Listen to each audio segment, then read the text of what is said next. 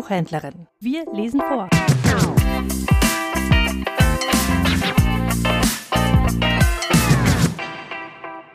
Warum das Meerwasser salzig ist. Ein japanisches Volksmärchen. Vor langer, langer Zeit, vor ganz langer Zeit, lebte einmal an irgendeinem Platz zwei Brüder. Der ältere Bruder war ein reicher Mann, der jüngere war sehr arm.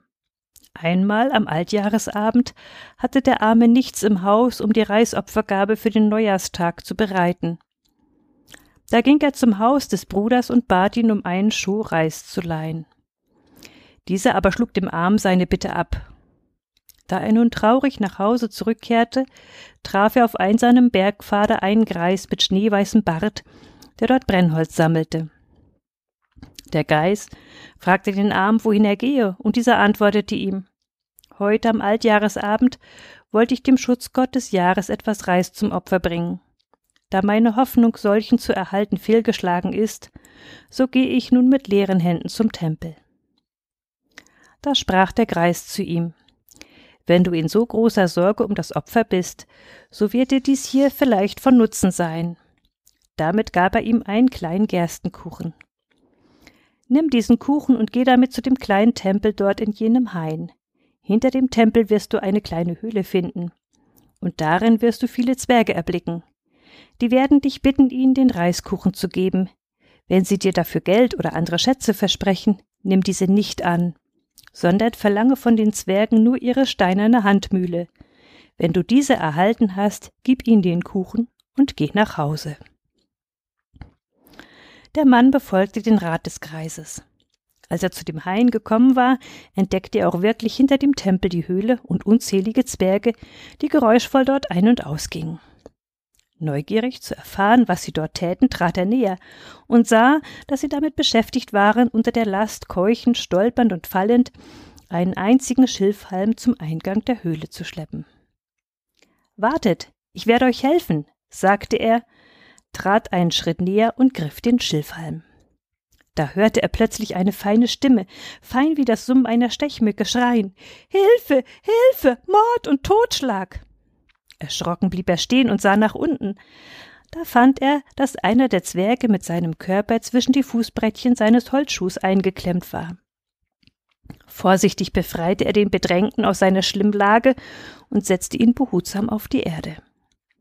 Darüber herrschte große Freude unter den Zwergen. Seht einmal, was für ein großer, starker Mann, riefen sie und blickten zu ihm hinauf. Da bemerkten sie den Gerstenkuchen, den er in der Hand hielt, und schleppten haufenweise pures Gold herbei und breiteten es vor ihm auf der Erde aus. Hier, nimm so viel davon, wie du willst, und gib uns den Kuchen. Der aber, eingedenk der Mahnung des Greises, sagte Wenn ihr mir eure steinerne Handmühle gebt, sollt ihr ihn haben. Schließlich gaben die Zwerge nach, brachten ihm die Mühle und sagten dies ist das Kostbarste, was wir besitzen. Aber für den Kuchen wollen wir sie dir geben. Wenn du die Mühle rechts herumdrehst, wird sie dir alles, was du dir wünschst, geben. Und wenn du sie dann links herumdrehst, wird sie aufhören, die Gaben zu spenden. Der Mann nahm die Mühle und trug sie nach Hause. Dort saß seine Frau ganz müde vom vielen Warten. Heute, am Vorabend des Festes, läufst du herum und nichts ist im Haus. Hast du dir wenigstens etwas Reis ausgeliehen? fragte sie ihn ärgerlich. Mach dir darum keine Sorge, antwortete er. Ich bringe schnell eine Strohmatte her. Die Frau brachte die Matte und breitete sie aus, und der Mann setzte die Mühle darauf.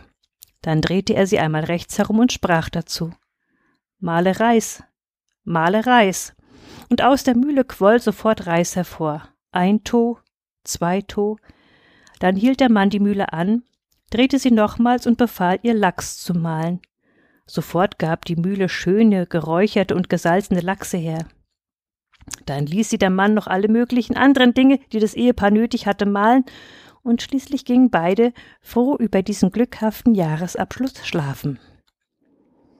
Als der Mann am Neujahrsmorgen erwachte, sagte er Nun, da ich über Nacht so schnell ein reicher Mann geworden bin, habe ich keine Lust mehr in einer so armseligen Mietsbaracke zu wohnen. Er holte also die Mühle wieder hervor und ließ sie tüchtig mahlen. Ein prächtiges Haus, ein Warenpalast mit einer Front fünf Kennen breit, ein Speicher mit einer drei Kennen breiten Front, eine Scheune und ein Stall.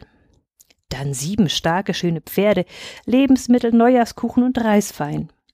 Nachdem ihm die Mühle alle diese schönen Dinge beschert hatte, lud er alle Bekannten und Verwandten von nah und fern ein, seinen über Nacht entstandenen Wohlstand bei einem Festgelage zu feiern.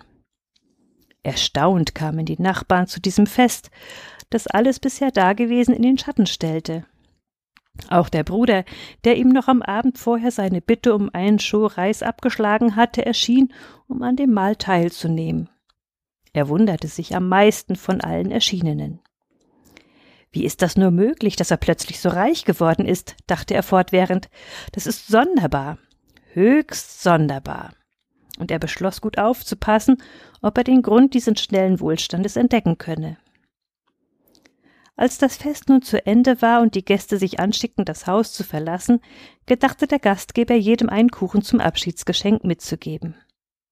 Da bemerkte der geizige Bruder, dass er in eine Ecke ging, sich dort an eine Handmühle zu schaffen machte und dabei die Worte Male Kuchen, male Kuchen vor sich hinsprach. Aha, dachte er, sicher ist es diese Mühle, durch die er so reich geworden ist, und ging mit den anderen nach Hause. Als dann am späten Abend der jüngere Bruder und seine Frau schlafen gegangen waren, schlich sich der ältere heimlich in das Haus und stahl die Mühle, ohne dass das schlafende Ehepaar etwas davon bemerkte. Auch von den neben der Mühle liegenden Kuchen nahm er so viel wie er tragen konnte und ging dann mit seiner Beute hinunter zum Strand. Dort fand er einen kleinen Kahn, stellte die Mühle hinein, löste den Kahn vom Ufer und fuhr hinaus auf die hohe See in der Absicht, auf irgendeiner Insel zu landen um dort durch die Zauberkraft der Mühle für sich allein das Leben eines reichen Mannes führen zu können. Unterwegs bekam er Hunger, und um diesen zu stillen, aß er von den gestohlenen Kuchen. Die übergroße Süßigkeit der Kuchen verursachte in ihm den Wunsch nach salziger Speise. Da er aber außer den Kuchen keine anderen Lebensmittel mitgenommen hatte, so beschloss er sich zunächst durch die Kraft der Mühle Salz zu beschaffen. Er drehte also die Mühle und sprach dazu Male Salz, male Salz. Und sofort quoll Salz zwischen den Mühlsteinen hervor, mehr und immer mehr. Schließlich war der ganze Kahn damit angefüllt, und der Salzstrom wollte immer noch nicht versiegen. Vergebens versuchte er die Mühle anzuhalten, da er aber das Geheimnis, dass man die Mühle dazu links herumdrehen musste, nicht kannte, so gelang es ihm nicht. Zuletzt sank der Kahn durch die Last des immer mehr hervorströmenden Salzes, und mit ihm verschwanden der diebische Bruder und die Zaubermühle in den Fluten.